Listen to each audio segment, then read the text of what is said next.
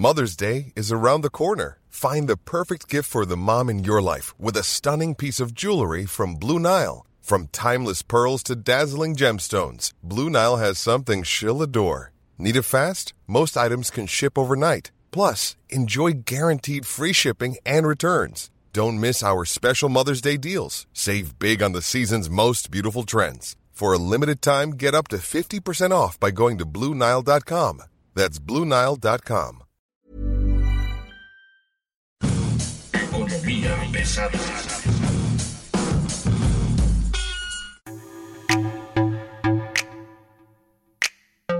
Bienvenidos, bienvenidas, bienvenides. Señoras y señores, esto es Economía Pesada. Mi nombre es Luis Carriles, arroba Luis Carrujos. Le vamos a agradecer que se quede un ratito a practicar con nosotros. Hoy tenemos un invitado de lujo, Jesús Rangel, columnista del área de negocios, finanzas, especialista en macroeconomía y probablemente hoy uno de los cuates que más crisis le ha tocado cubrir desde el lado del periodismo. Jesús Rangel, usted lo conoce, es columnista en el Milenio Diario Jesús, qué gusto que estés por acá. Gracias, Luis. Buenas tardes. Bueno, pues miren, rápidamente vamos a pasar a esto y, el tema es el ambiente económico, el ambiente con los empresarios, el ambiente con el gobierno es contradictorio en muchos sentidos y lo que estamos viendo que el sentimiento generalizado es que el 2023 va a ser peor que el 22, que el peor que el 2021 y peor que el 2020, ¿no? Si las premoniciones no fallan, que esperemos fallen honestamente, vamos a estar en un sexenio, digamos, perdido y vamos a ver, por supuesto, que no tenemos las mejores condiciones para salir adelante. Pero bueno, Jesús, a mí me gustaría que hoy nos platiques una cosa. ¿Qué estás viendo tú cuando platicas con los empresarios, cuando platicas con los analistas, cuando le ves las cifras de los gobiernos y analizas tantos documentos que te llegan, que ves, que platicas? ¿Qué tan cerca, qué tan cercana el ambiente ves a lo que hay en el 2022 para una crisis en el 2023? ¿Qué tan cerca realmente estamos de eso? Bueno, hay que partir de un hecho, Luis, que las circunstancias internacionales, claro, también las locales, son muy diferentes a todo tipo de crisis que hemos visto. Hay elementos, como en toda crisis, similares, por decirlo de alguna forma, pero realmente en el fondo no lo son. Esto lo digo porque desde 1976, pues me ha tocado vivir las crisis, profundizar en ellas, ver las razones y siempre tienen algo en común. Por ejemplo, pues eh, eh, los efectos que hay en el poder adquisitivo, dicho de otra forma, la inflación que afecta a los hogares, eh, la deuda, que ha habido crisis de deuda y evidentemente, ¿qué es lo que estamos viendo ahora? Ya en el pasado hubo una crisis con elementos muy similares a los que estamos viviendo alta inflación con decrecimiento económico, que es lo que muchos prevén que se dé el próximo año, si no es que a finales de año, aunque hay elementos que nos hacen visualizar pues que no se le ha generalizado, pero el elemento central, muy diferente a cualquiera de las crisis que hemos vivido, crisis económicas y financieras, es el hecho de esta combinación de elementos a nivel mundial que además se agravan con otros factores que no existían conjuntados ahora con la crisis y me refiero al problema que hay a nivel europeo por el, los energéticos, sobre todo gas, al problema mundial de la circulación de no solo productos naturales, sino también productos ya terminados, por el desfase que hay pues en todos los sistemas de transportación, desde barcos hasta ferrocarril y automóviles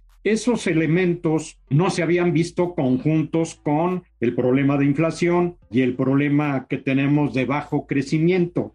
Esto nos hace pensar en que las autoridades mexicanas pareciera que no es que no lo vean, como que no les importa. ¿Y a qué me refiero? No solo yo, ya todos los análisis que se han hecho sobre la ley de ingresos, por ejemplo, que se aprobó en el Congreso, parte de elementos de supuestos de crecimiento económico que muchos consideran falsos. Y yo diría que, bueno, todo gobierno, no hay uno que diga que está mal y que diga, pues nos va a ir peor. Ninguno, porque saben bien que desde la perspectiva de quedar bien ante la población, aunque no existieran elecciones, pues evidentemente nadie lo va a decir. Pero aquí estamos partiendo de elementos que sí son preocupantes y que sí pudieran ser hasta falsos. Por ejemplo, bueno, para el próximo año, la inflación que se prevé en México es de 3%, cuando todos hablan mínimo de 5.1%. El crecimiento económico lo prevén para el próximo año 3% y el consenso es de 1.1% tasas de interés 8.5 y todos hablan de 10.38 y el petróleo claro 68.7% y el dólar 20.6. Bien, a ver, si estamos previendo un petróleo de 68 dólares el barril, evidentemente nuestros ingresos teóricos aumentan. Si baja el precio del petróleo, pues obviamente el gobierno no tendrá esos recursos previstos en 68 dólares. El crecimiento de 3%. Si no crecemos a 3%, evidentemente habrá problemas de empleo masivo o de desempleo, que sería el efecto, y por consecuencia cierre de empresas. Estos factores, estos supuestos que, insisto, son calificados como falsos, son los que ponen en mayor riesgo el próximo año y sin duda ponen en riesgo la estabilidad precisamente para las elecciones que vendrían. Sabemos que el gobierno está usando un factor muy importante pues para mantener el poder, para ganar las elecciones, para que nadie elimine todo este proyecto de la 4T. Y estamos hablando los apoyos en materia de política social que evidentemente incluyen a los adultos mayores, pero también estamos hablando que están los apoyos o subsidios, por ejemplo, a las gasolinas, a la electricidad, al gas y al transporte. Todo esto nos hace llevar a la siguiente pregunta. Si la economía no crece al 3%, implica que el gobierno no va a tener ingresos fiscales por parte de las empresas adecuados o necesarios para mantener esta política de subsidios. Entonces, iremos, como muchos están diciendo, a aumentar la deuda pública. Bueno, ya sabemos y hemos tenido crisis de deuda, varias crisis de deuda. Ahorita está en niveles aceptables, no rebasa el 50%, aunque ya se está mencionando en el presupuesto aprobado de la ley de ingresos, pues que vamos a tener más de un billón de pesos de deuda aprobada. ¿Será suficiente para atender las necesidades propias de la economía además de los subsidios que se están dando, ahí es donde pensamos que podría también faltar recursos y por consecuencia disminuir la inversión, que ya de por sí es muy baja, no inversión pública, también la inversión privada, y no vemos que el gobierno esté interesado en adecuar estas cosas no hubo ningún ajuste en la política fiscal, porque está jugándole, pues sí, aunque no les guste, al populismo, querido Luis. Si pensamos que el esquema que se está planteando en este momento, de que va a ser un gobierno populista, se va a mantener el proyecto de la 4T, tú estás viendo en el ambiente, cuando hablas con la gente, cuando hablas con los analistas, con los empresarios, notas esa parte de que hay son sobre la percepción económica en el mediano plazo. La gente sí cree que, que no va a estar tan bien el asunto del 2023. La gente está feliz porque evidentemente les da dinero el gobierno, nos da dinero el gobierno. Indudablemente, eso pues da felicidad. La política de control de precios no es control de precios porque finalmente hay algunos ajustes, pero digamos de subsidio en varios precios y varios productos, te refleja una cosa, que tienes un poco de dinero desde la perspectiva familiar, pues para seguir consumiendo productos básicos, llamémosles la canasta básica. Por consecuencia, pues le agradeces al gobierno que haga esto, pero en el fondo sí tienen el temor de que los recursos que ahora les da el gobierno pues ya no se los vaya a dar o los disminuya. Bueno, de hecho, hace poco el presidente López Obrador dijo que el aumento adultos mayores será arriba del 30%.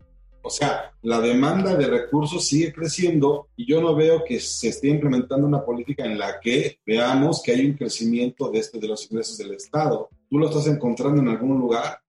Sí, sin duda. Ahora, el punto es, el crecimiento de la productividad, pues no hay, no se está aumentando la producción porque somos más productivos. El consumo tampoco está creciendo de forma importante que sostenga pues los crecimientos que se prevén, los crecimientos económicos. Estos elementos que te reflejan, bueno, que las empresas también están haciendo ajustes. Mira, es interesante el acuerdo que se dio con Walmart. Le dieron autorización de aranceles, eliminar aranceles para comprar productos, pues es la principal empresa que vende directo a la sociedad muchos productos necesarios. No conocemos el acuerdo a fondo, o sea, qué productos son, si son todo tipo de productos o nada más los de la canasta básica o ciertos alimentos. Walmart no va a perder porque evidentemente Walmart tiene instalaciones en otros países, en Estados Unidos fundamentalmente, y lo que va a hacer es trasladar los productos que tiene allá y que pues puede trasladarlos a precios más bajos que los que tenemos en el país. El punto, eso es importante porque contribuyes a frenar la inflación. Sin embargo, el punto crítico es, llamémoslo, de alguna forma hay un control de precios, de alguna forma no es el antiguo control de precios donde no subes el precio de nada, aquí los ajustes son adecuados ciertamente con algo de inflación, pero ¿qué pasó en 76 cuando el control de precios en azúcar, en el frijoles, en el maíz? Bueno, pues muchos productores, y esto pudiera pasar, no en las mismas circunstancias, pero sí pudiera haber el mismo efecto, muchos productores en aquella época por tener precios diferenciados de importación, pues no podían compensar, no podían reducir sus precios a esos mismos niveles y quebraron. Por eso quebró la industria del azúcar en aquella época. Por eso quebraron todos los productores de frijol y vimos y lo vemos todavía muchos frijoles negros, por ejemplo, pero no son de Veracruz, son de Perú. Entonces, muchos productores que son productores de autoconsumo en la mayoría de los casos, pues van a tener el problema de enfrentar una competencia desleal y pudieran verse afectados y quebrar. Pero como estos, puede haber otros productos básicos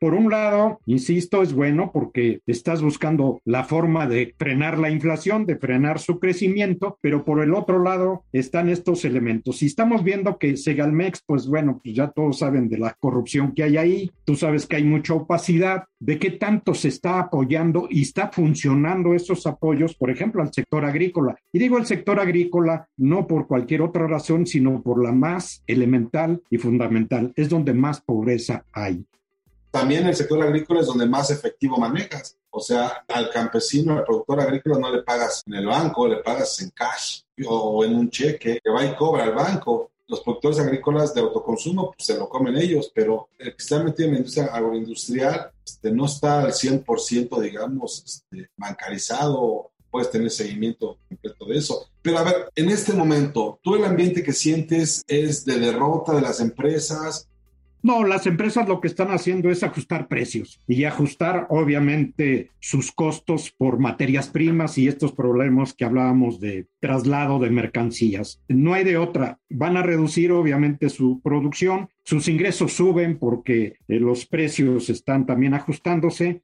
Muchos dirían, Oye, pero el peso está fuerte, está el tipo de cambio pues en 19 y cacho, está bajo de 20 pesos por dólar. Pues sí, pero no es por las acciones de economía interna y ajuste de política económica es porque Europa subió las tasas de interés en 0.75% y bueno, esto implica que están también con la política de frenar la inflación como aquí independientemente de que no se conocen todavía los efectos, como decía yo, en crecimiento y empleo. El otro elemento que está favoreciendo un peso fuerte, pues es el PIB de Estados Unidos. Hoy lo conocimos, 2.6% en el tercer trimestre, cuando todos hablaban del 2%, es decir, la economía de Estados Unidos está mandando elementos y mensajes a nivel internacional de que no caerá en recesión, es decir, no juntará inflación con bajo crecimiento. Y eso pues alegra a los mercados y evidentemente el tipo de cambio es dentro de los mercados. Sin embargo,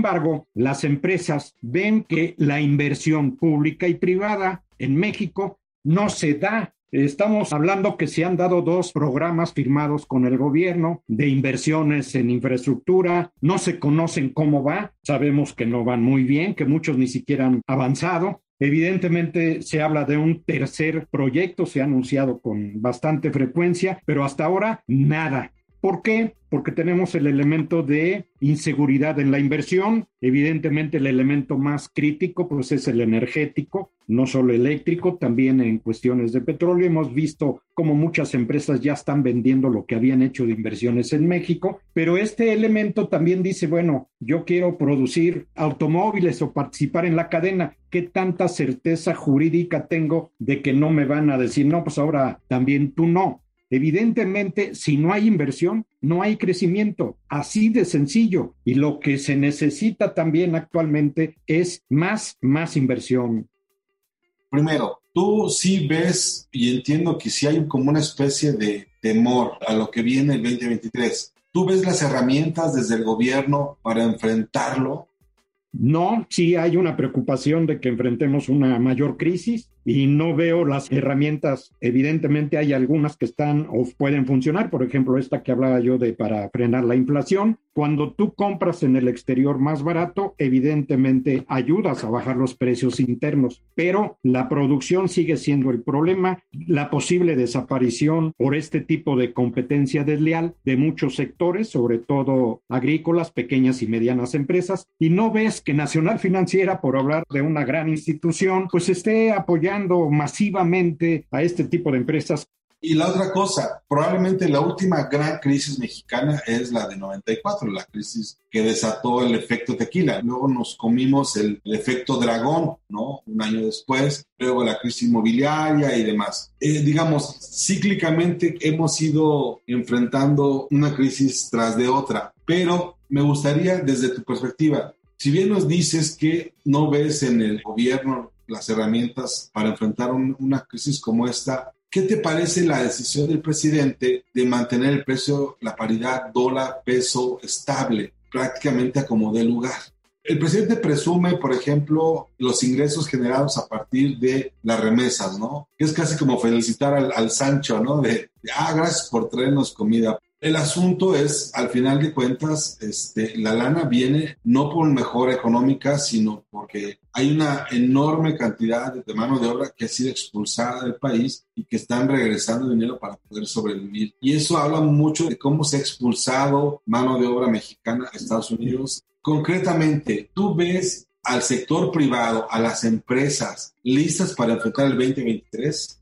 Bueno, se están preparando dentro de una perspectiva de crisis, no dentro de una perspectiva de crecimiento alto. Y insisto, esto implica ajustes en costos financieros y de producción, evidentemente para tratar de mantener precios, también su estabilidad con ciertas ganancias. Pero mira, sí es importante un elemento que estás eh, señalando, lo del dólar fuerte mucho de lo que puede suceder, no hay un precedente dentro de toda esta perspectiva de problemas mundiales, no hay un precedente de un dólar fuerte a nivel mundial como lo estamos viviendo y los efectos que tendrá en todo el mundo. Y nosotros tenemos que entenderlo porque participamos con exportaciones y con importaciones de todo el mundo. ¿Qué va a pasar en las economías europeas, en las economías asiáticas, con quienes tenemos fuertes negocios, incluso de inversión? con los efectos que está provocando un dólar fuerte. Un dólar fuerte implica más costo para ellos. ¿Y eso qué implica? ¿Que van a invertir más? Puede ser que no. De hecho, UNTAD está mencionando que en el último trimestre los flujos de inversión mundiales bajaron, disminuyeron y todavía no se veía este complejo panorama que apenas lo estamos viviendo. Este efecto de las tasas eh, en Europa, pues van a provocar un crecimiento menor. Todavía no está claro qué tan grave o tan fuerte va a ser el invierno en Estados Unidos y en Europa, y en Europa pues por el problema del gas. Todos estos elementos son nuevos, no existían. En lo individual sí, pero en este complejo global no. Todo eso pues también repercute en empresas mexicanas que tienen presencia internacional y evidentemente, ¿qué es lo que están haciendo? Pues están tratando de enfrentar con perspectiva positiva pues todos este engrudo indudablemente saben que las circunstancias en México sobre todo son preocupantes. Y recuerdo lo que ya dije, esos supuestos de crecimiento económico, estos supuestos macroeconómicos son muy, muy preocupantes.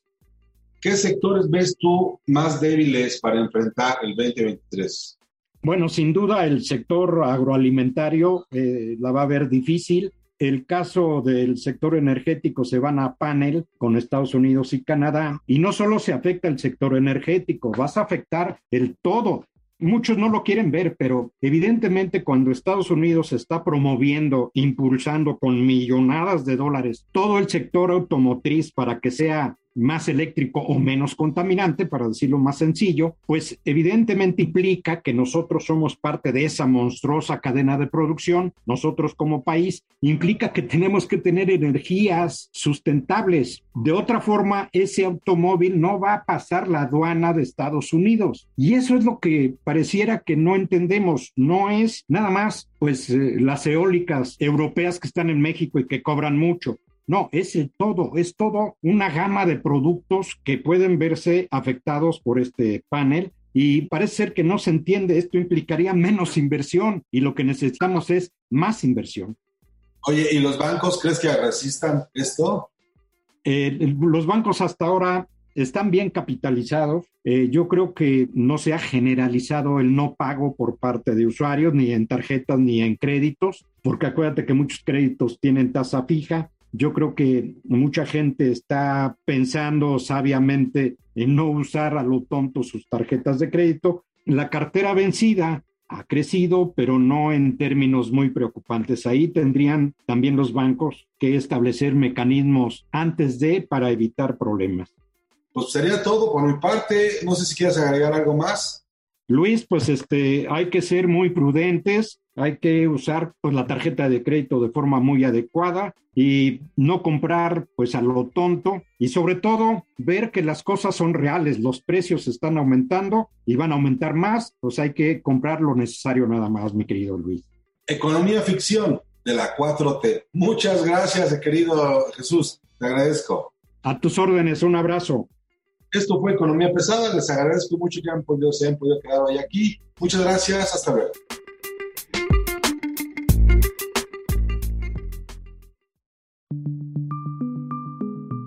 Es una producción de la Organización Editorial Mexicana.